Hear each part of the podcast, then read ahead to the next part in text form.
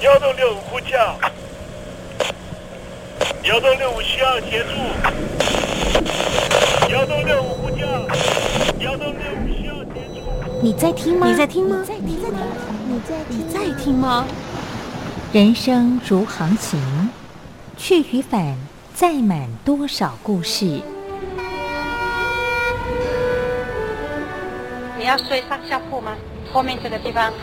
如果吵得太累的话，三天都没有洗澡，真的很累，地上就躺着就睡了。我有看到我父母亲，我现在是要去看父母亲的状况。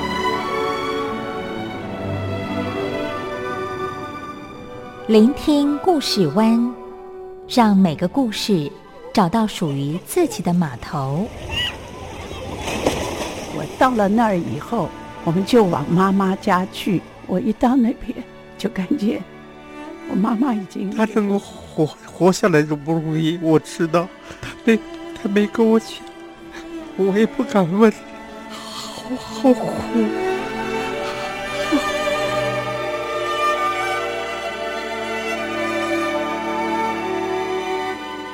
聆听故事湾，聆听故事湾。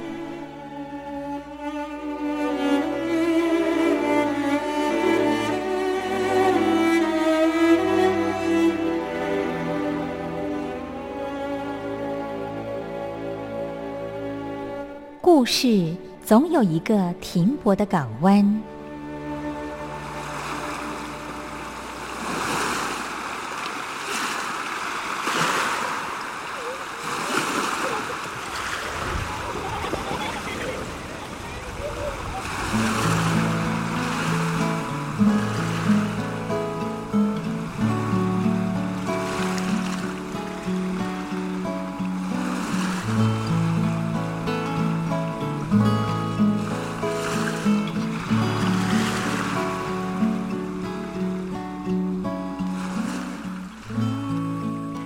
三四五六七七六五四三二一，大陆听众朋友您好，我是您的好朋友东山林，在台北问候您。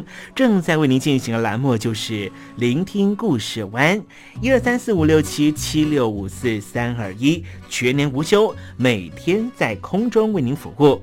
您在每天的凌晨三点十分，或是傍晚的六点十分，都可以在光华之声频道收听到这个栏目，聆听环宇趋势。不用太多解释，因为聪明的你心中自有诠释。亲爱的听众朋友，我们的节目早晚各一次，听众朋友你可以选择最适宜的时间，和东山林共度这短暂的五十分钟的时光，就在光华之声的频道空中相见。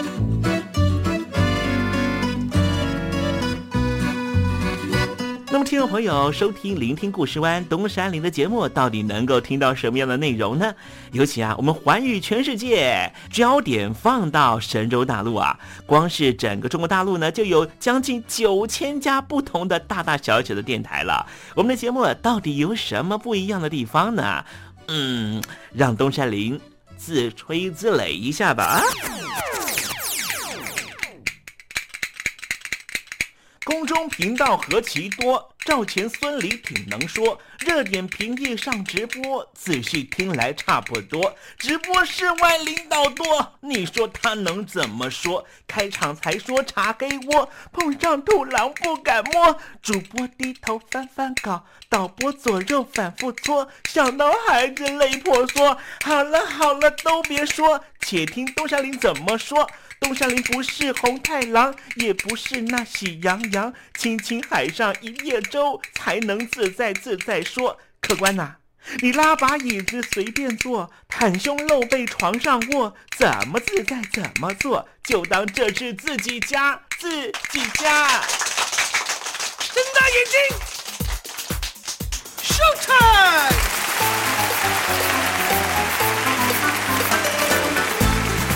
听众朋友你好，我是你的好朋友东山林，在台北问候您。正在为您进行的栏目就是聆听故事湾啦。为什么节目的开场要这样隆重呢？因为在凌晨三点钟的时候才进行我们的节目。听众朋友可能正在打瞌睡之中，或是呢在睡梦之中，所以呢要赶快把听众朋友呢让那瞌睡虫踢到九霄云外啦。听众朋友，今天的节目非常的精彩，千万不要错过了。那么精彩的内容到底包含了什么呢？赶快让东山林为您报告。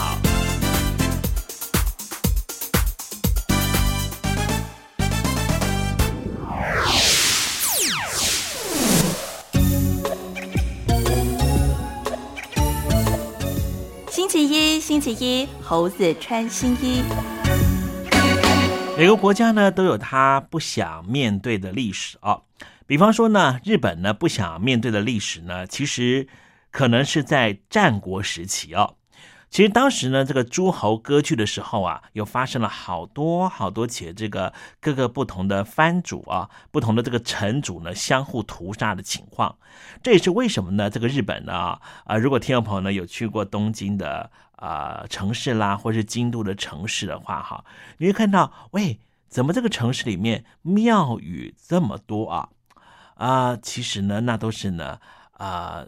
埋葬当时呢，呃，城跟城之间斗争过程里面啊，不幸呢牺牲生命的这些人，还有包含呢，像是日本呢，啊，有一些古城啦，比方说这个名古屋的古城啦，啊，他们就会说，哎，嗯，其实我讲讲，我觉得挺恐怖的。我记得我去一个古城参观的时候啊，那导游跟我讲哈，哎，你们可以往那个呃这个木造古城的天花板的地方看。我们看过去之后呢，就说，哎，这天花板上面啊，嗯，就是好像是漏水还是怎么样，感觉上就有一块一块哈，就是可能是以前的水渍啊，哦，所以会会有这个颜色比较深的地方啊。但是呢，这导游跟我们讲哈，哦，那不是水渍，那是当时呢这个攻击方攻到这个呃城主的呃城池的时候，被这个武士刀呢啊士兵被武士刀呢。一刀划下呢，血喷溅在这个木头上面的痕迹，听起来真的是觉得挺恐怖的哈。而这些事情呢，其实在这个日本呢，也没有太多的这个传扬。每个国家呢，都有不想面对的历史。比方说呢，中国大陆呢，不想面对的历史呢，就是呢，一九八九年的六四天安门，坦克车呢，开上了天安门广场啊。啊，压死了好多呢！走在啊街头上面呢，在这个天安门广场上面呢，啊做这个民主自由诉求的这些平民老百姓啊，在法国也是一样。法国呢，在成为一个国家之后呢，他们不想面对的是两段历史。我们大概不会相信呢，法国人他们曾经是穆斯林。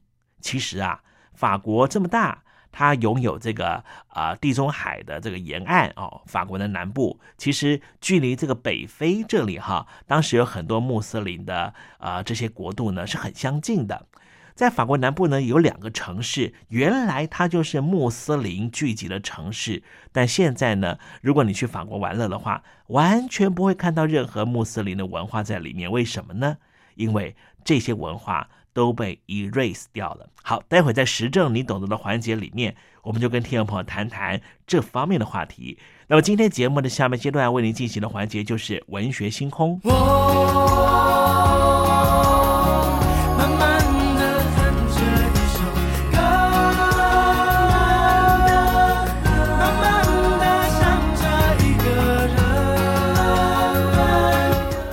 想谈恋爱吗？在爱里可以慢慢爱。不在爱里，那就等待，因为等待是爱情的一种方式。天气已经冷了，大雁已经飞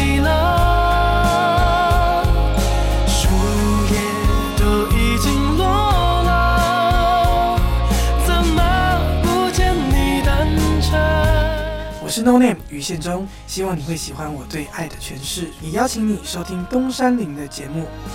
天蓝了，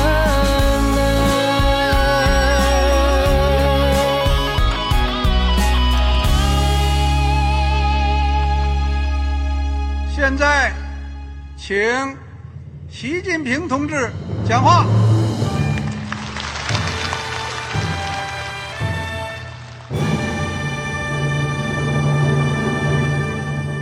国梦必须紧紧依靠人民来实现。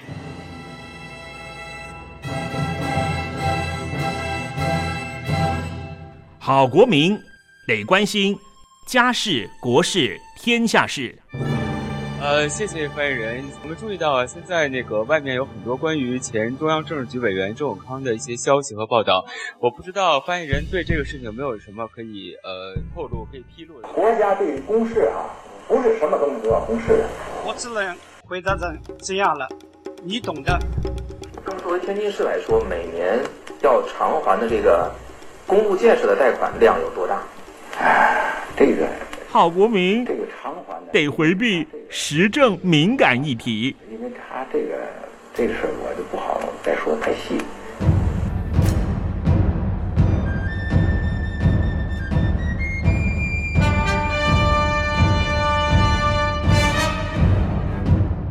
我们要坚持人民当家作主，坚持人民主体地位。任何官方不宜说太细，期望您体谅的话题，尽在时政，你懂的。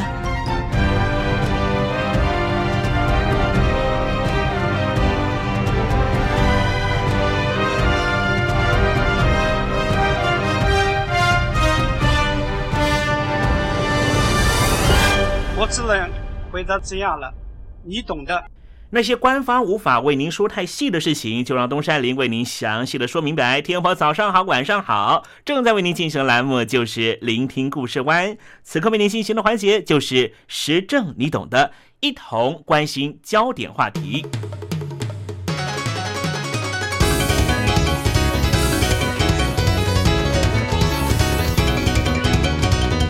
执政者为了民族国家的大一统，常常在历史教育上做手脚。那些可能影响大一统的历史真相，往往被略去不谈。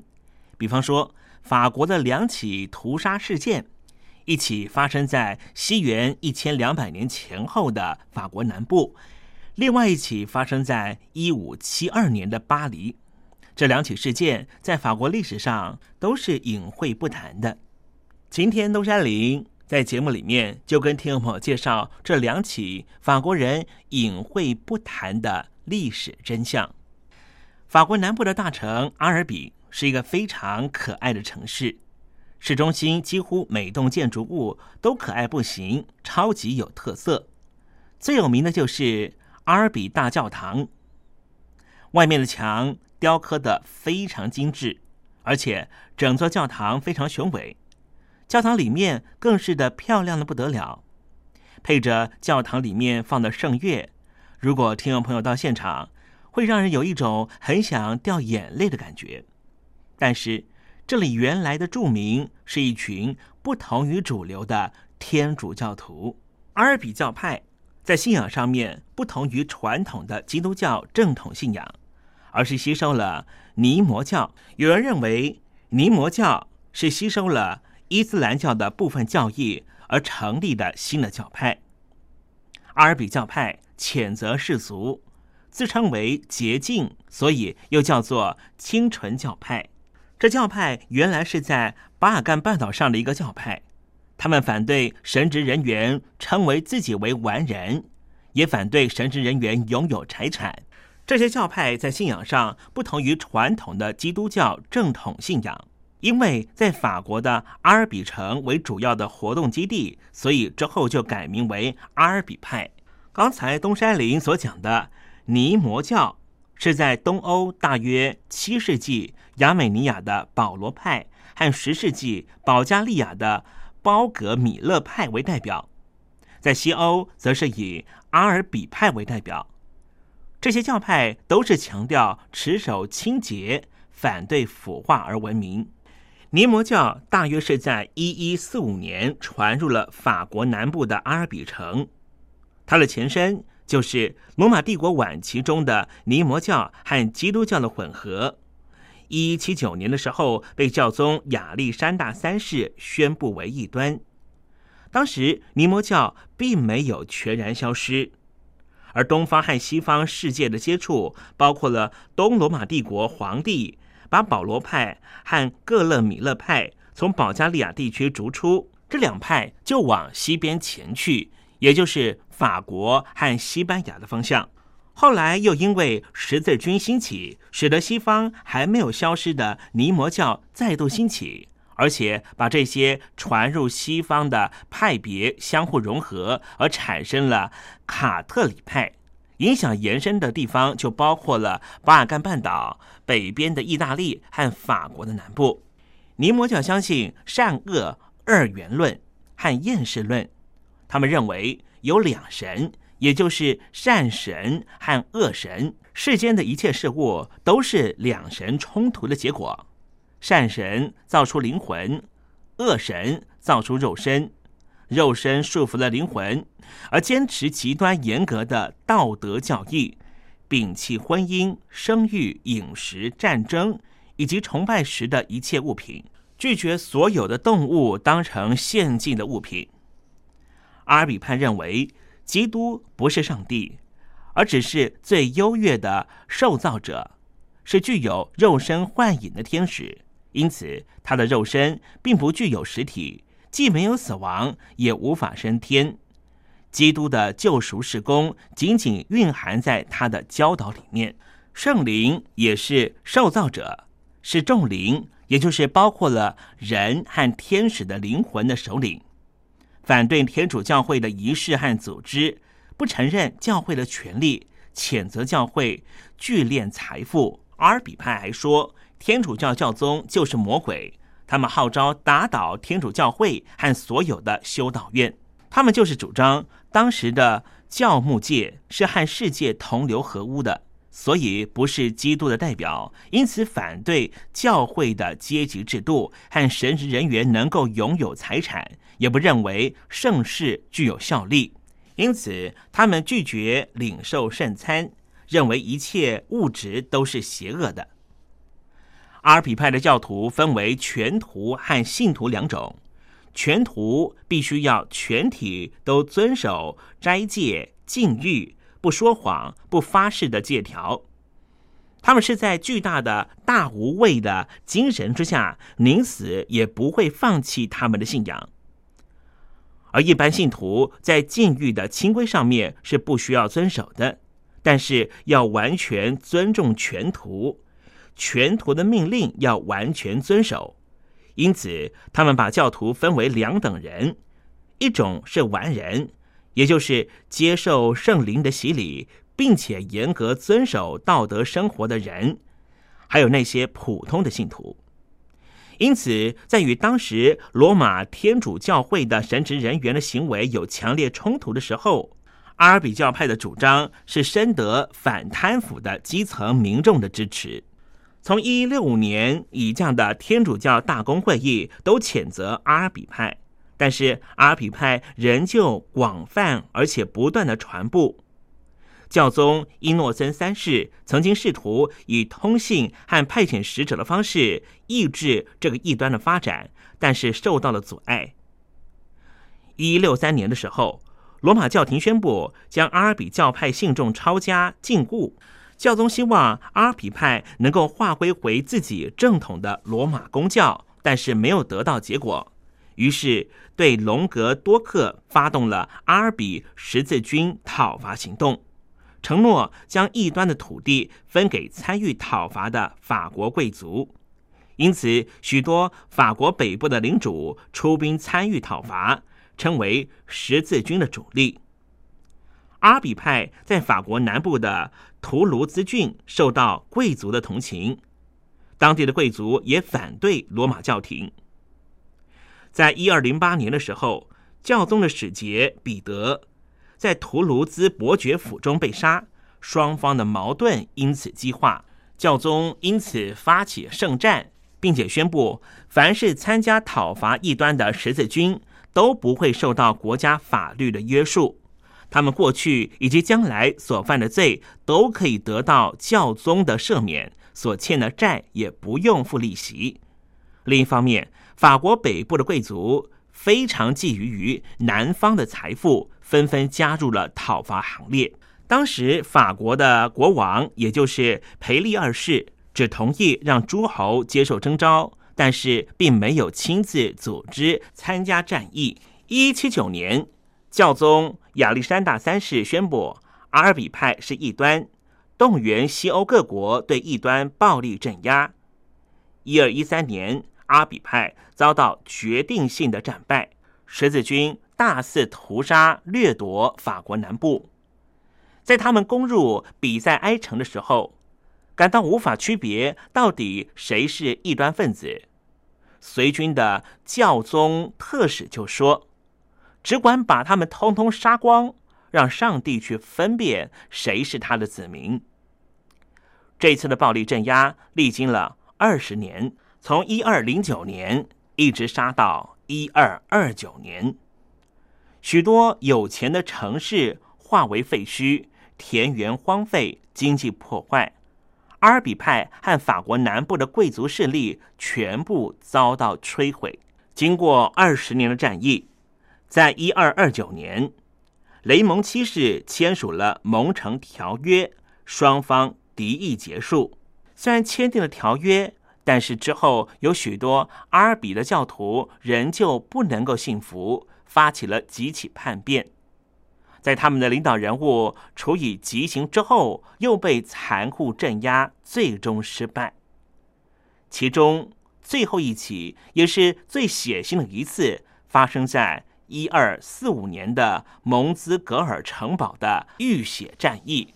这个城池最后被十字军攻破，当时有两百二十位拒绝放弃他们信仰的信徒，成为了火烧烈士。时间来到了一二三三年，当时天主教教宗叫做格列高利九世，他下令让阿比教派完全灭绝。到十四世纪末期，阿比派果然已经消失。讨伐阿尔比派，这是中世纪教宗犯下罄竹难书的异端屠杀中一桩最残酷野蛮的事件。十字军。经过多年牺牲和流血，并且在法国灿烂文明遭到破坏的代价之下，才取得了胜利。而另外一起法国的悲惨事件，也是在法国历史上不会被明确提及的。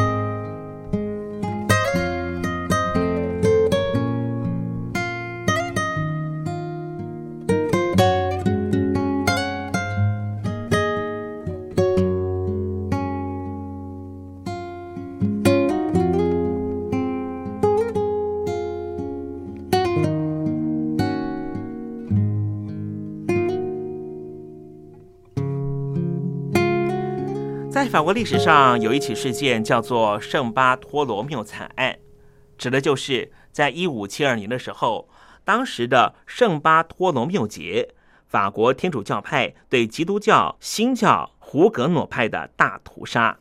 这起事件发生的背景正好是法国宗教战争期间，当时教廷内部针对于法国的。加尔文主义的新教徒就是与格诺派领导人物展开刺杀行动，之后又发生了天主教徒针对于以格诺派的暴动。与格诺派是在一五五九年的巴黎宗教会议中被法国各地地区的约翰加尔文的跟随者组织起来的。约翰加尔文是当时法国最重要的宗教改革家，而这个名称。雨格诺派是来自于卡佩王朝的创立者卡佩。十六世纪到十七世纪的法国新教被归于正宗。十七世纪以来，雨格诺派普遍被认定成为法国新教。雨格诺派受到一五三零年代的约翰加尔文思想的影响，在政治上面反对君主专制。一五五五年到一五六一年期间，大批的贵族和市民改信。雨格诺派，在此期间，天主教会首次用雨格诺称呼加尔文的信徒，而雨格诺派的信徒则自称为改革者。在一五九八年的时候，法王就是亨利四世曾经提及，他本人也曾经就是玉格诺派的首领，但是他皈依了罗马天主教。他皈依的目的是为了颁布南特诏书，准许新教徒享有崇尚自由、信仰自由，甚至赋予他们有武装自卫的权利。因此，雨格诺派在法国南部保留了两百多个城镇的武装自卫队，以作为法国国王命令履行的担保者。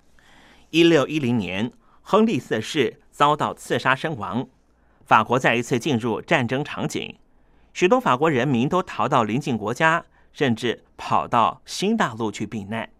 今天东山林要介绍的法国圣巴托罗缪惨案。传统上认为这起事件是由查理九世的母后凯撒琳皇太后煽动的。屠杀发生于国王的妹妹玛格丽特和新教徒亨利婚礼的五天之后。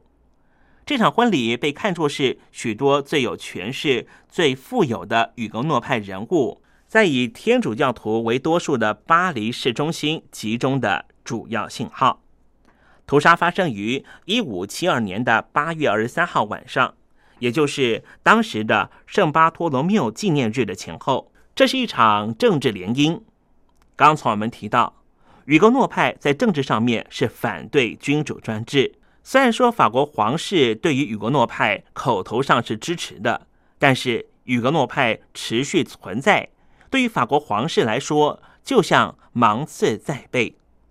没想到。当时的查理九世的母后凯撒琳要用这一次的政治联姻作为屠杀所有与格诺派的中间分子的重要契机。当然，这一起政治联姻在与格诺派内部也有分歧的想法。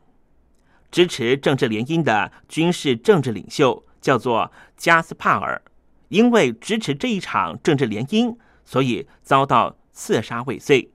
随后，法国国王就下令杀害其他不支持这一次的政治联姻的雨格诺派的多数领导人。残暴的行为持续了三天三夜之久。随后，屠杀在巴黎蔓延开来，屠杀了好几周，扩散到了乡间和其他城镇。现在估计死伤人数范围十分广阔，大约杀了三万名的异教徒。圣巴托罗缪屠杀也标示着法国宗教战争的转折点。虽然因为这起攻击事件，导致于雨格诺派的政治运动损失了许多的贵族领袖，但是许多原先温和派的分子纷纷转为激进派。即便是这一次的屠杀并不是十分独特，但是它确实是好几百年来最可怕的宗教屠杀。从此，整个欧洲的新教徒或多或少都因此对天主教带上敌意。之后，法国的大文豪大仲马在一八四五年还根据了这一段历史，并且结合了浪漫和冒险元素，写入了《马哥皇后》的作品。圣巴托罗缪大屠杀向我们展示的不光是一次残忍的宗教暴力。透过这起事件本身，我们可以理解到。法国为何不是一个新教国家？作为欧洲捍卫近代法国绝对主义王权，路易十四是怎么样在宗教仇恨的环境下意外诞生的？路易十四自己认为自己是国家的代表和化身，不但控制教会，而且长期停开三级会议，打破了封建和宗教的特权。一般认为。在路易十四之后，法国成为绝对君主制，和这一起圣巴托罗缪大屠杀是有直接的关系的。在启蒙运动的时候，绝对君主制传播到欧洲大陆其他地方，在欧洲发展的绝对君主制可能促使了民族国家的发展。而关于大屠杀的回忆和纪念，不光在欧洲缔造了一个世俗的反教权的法国。同时，也在提醒我们，不要把宗教差异和暴乱混为一谈。当代人面对这段历史，应该学习不要对不熟悉的他者戴上有色的眼光，甚至妖魔化对方，最终大多都会引发新的历史惨剧。今天东山林在节目里面为您提到了法国两起没有办法面对的历史事件，是有意义的，因为这一点在集体暴力沉渣泛起的今天并不过时。无论是跨国际的复仇者联盟，或是以国家为首的种族灭绝行动，亦或是以国家公权力打压气功团体，这些作为。都是因为对他者的认识不够所产生的暴力行为。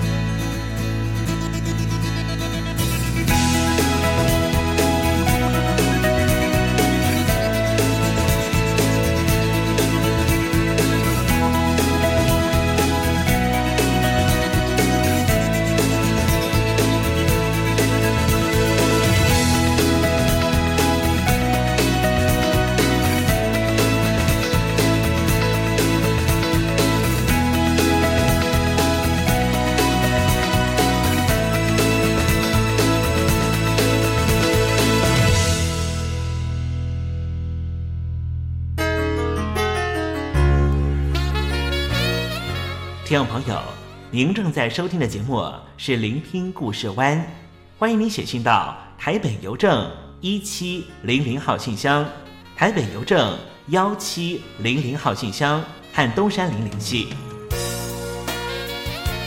东山林就是东边的山里有只麒麟的东山林，东山林等候您的来信哦。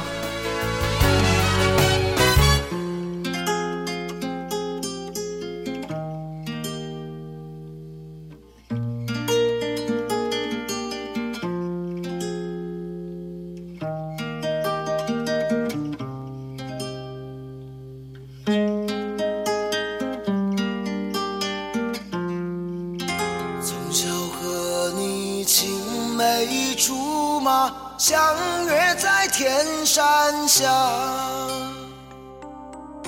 我们本来是天底下最幸福的人啊！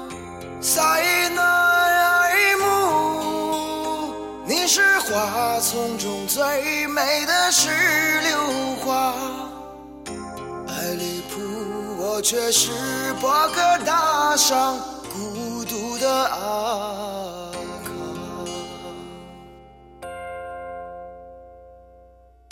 夜莺歌。声在每个夜晚都会陪伴他，我的琴声却飘荡在遥远的巴格达。为了爱情，我被放逐在天涯。莫非今生和你厮守，变成了神话。我寻遍天下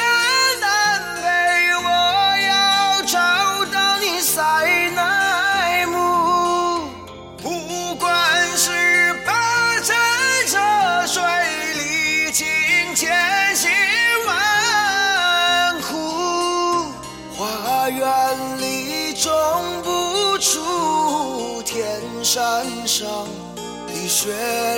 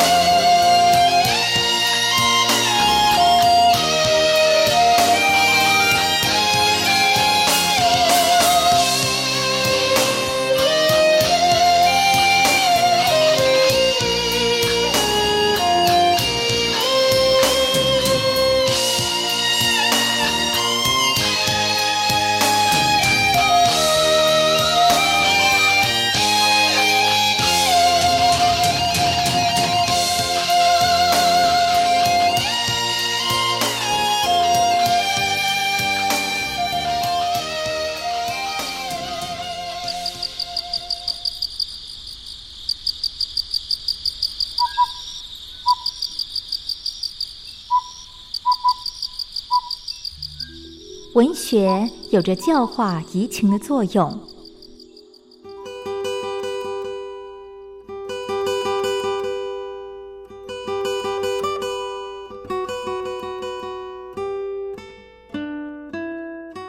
它开辟了你我的视野，转变我们的气质，陪伴我们度过生命中的每一段起伏跌宕。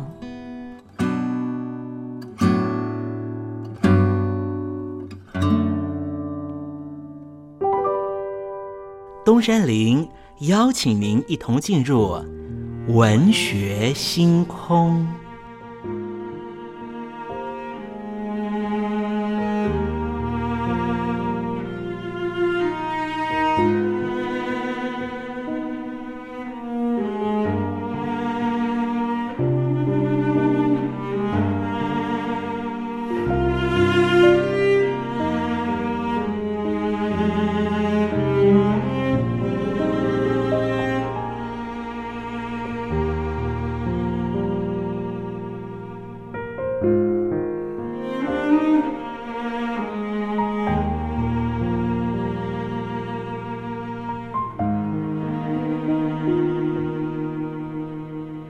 文学星空。文学带给我们的不是抽象艰涩的僵化信条，而是活生生的生命经验。听众朋友您好，我是东山林，跟着我一起推开作家的人生画卷，试着找出属于我们自己的人生启示吧。今天为听众朋友介绍的文学巨著就是路桥的《人子》。《人子》的作者路桥，本名吴纳孙，福建闽侯人。西南联大毕业之后，曾经到美国耶鲁大学取得硕士和博士学位，之后任教西南联大、美国旧金山州立学院、耶鲁大学、华盛顿大学等校。他唯一的一部长篇通俗小说《未央歌》，使他成为著名的作家。早期笔记结集而成的散文集《灿情书》及短篇集《人子》，则是他另外两部正式出版的著作。《人子》收录寓言体小说十三篇，分别是《汪洋》《幽谷》《忘情》《人子》《灵七》《花豹》《宫保》《皮帽》《花豹》《寿言》。明远、混沌、不成人子，除了混沌、不成人子两篇之外，其余十一篇都是以两代关系为主题：时间、老人、少年剁手、太阳对上小草、父亲对上小孩、老法师对上王子、老豹与小豹、老者和王子、母亲和女儿、老法师和小徒弟、学者和子弟。父母和超能力的小孩，依次是十一篇里两代关系的对偶性角色，有挫折冲突，也有和谐和契合。大体上，我们可以用“新传”这两个字来包含《人子》一书的核心意念。新传的措施、惆怅与完成，贯穿了这些短篇作品的虚构时空。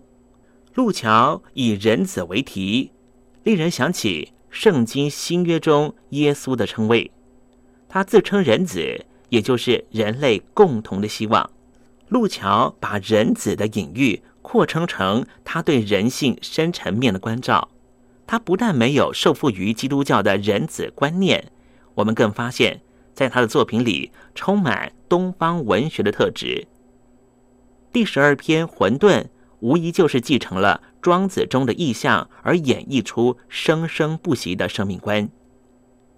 人子不仅在意念上有宏大的思想境界，单纯就小说的文本而言，也是极具艺术经营的巧趣。当代散文家王鼎钧评论《人子》这短篇小说的时候说道：“路桥先生以浅白白话说奇怪故事，丰富哲理。”其风格情趣，在国内已有的著作前所未见，读来如错新泉，可以成为我们新文学的一份养分，触发小说创作的新境界。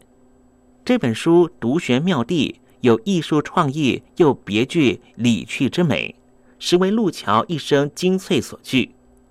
早期的作品《未央歌》，浪漫而近似滥情，繁荣而有矫造之弊。但是这份作品《人子》推出之后，使人耳目一新。虽然没法竞登主流，但是别开心裁，另辟幽径。好了，听众朋友，今天的文学星空为您点亮的文学名著就是路桥的《人子》。希望听众朋友能够拨冗阅读。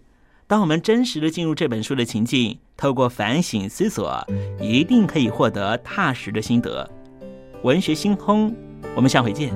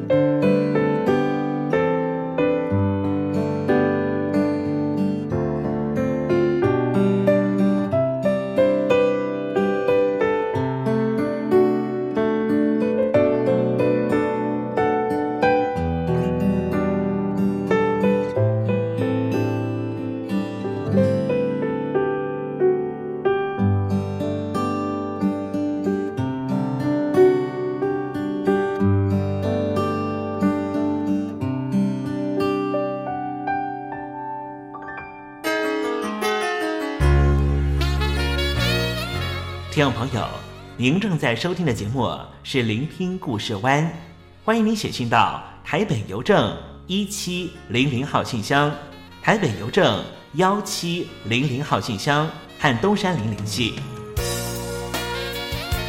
东山林就是东边的山里有只麒麟的东山林，东山林等候您的来信哦。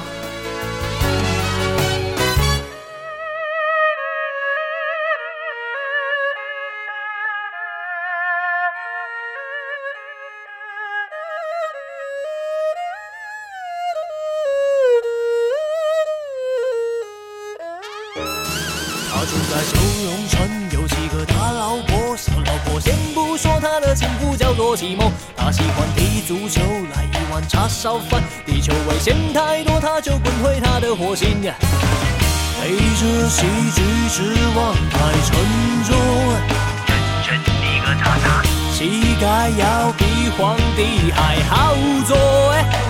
少林功夫后爷，他名叫周星星，用眼泪玩游戏，一两个小时，只不过想逗逗你开心，你开不开心随你自己。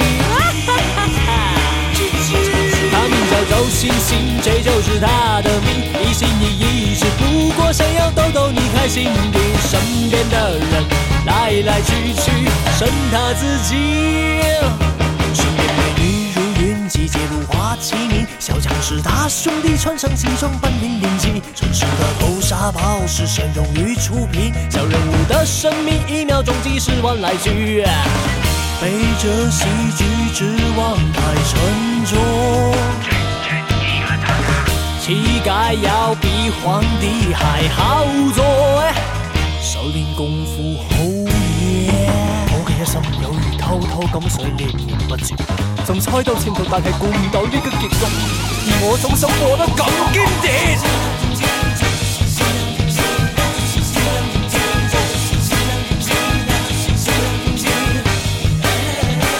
少林功夫好嘢，他名叫周星星，用眼泪玩游戏，一两个小时，只不过想逗逗你开心点，开不开心随你自己。叫周星星，这就是他的命，一心一意，只不过想要逗逗你开心的，身边的人来来去去，剩他自己。那功夫高明没得比，却留不住一万年后的你，才发现，不是每个人都星星，用眼泪玩游戏，一两个小时，只不过想逗逗你开心点，开不开心随你自己。他名叫周星星，这就是他的命，一心一意，只不过想要逗逗你开心点，转过身去，擦干泪滴，剩他自己。他名叫周星星，他名叫周星星，他名叫周星星，他名叫周星星。